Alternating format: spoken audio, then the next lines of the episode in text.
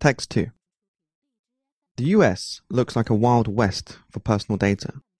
Information gathered by companies, most prominently Google and Facebook, trades at lightning speed on advertising markets that most users do not even know exist. If search engines and social networks can turn customer data into cash, why should broadband sellers such as Verizon be excluded from the gold rush? That is the cynical, if understandable, reaction to a vote by Republican lawmakers to do away with data rules faced by cable and telecoms companies. A Federal Communications Commission regulation, adopted just days before last November's election, would force broadband providers to get permission from customers before selling on data about them. Congress has voted to reverse that requirement. There are good arguments for placing limits on the owners of the pipes that carry the internet that do not apply to the services that travel over those pipes. Consumers already pay for internet access. Many might not be pleased to discover that the networks are making extra money by trading in their personal data. Many US broadband markets are also a duopoly. Customers unhappy with the terms of service have few options. Yet a two-tier privacy regime entrenches Google and Facebook in a market where they are already dominant. Advertisers want more choice and supported the Republican Congress's petition.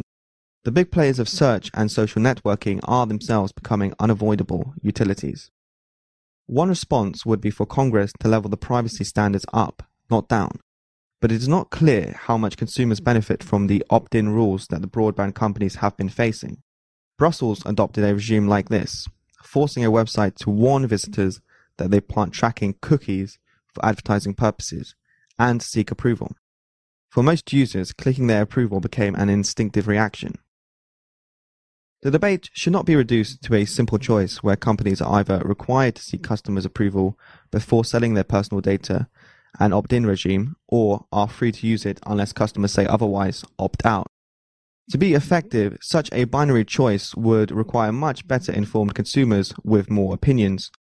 It is not clear to most people why, other than a vague sense of dread, they should worry about their data being shown to advertisers.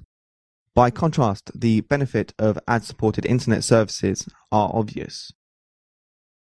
Internet users still do not know enough about the digital dossiers that have been built up about them.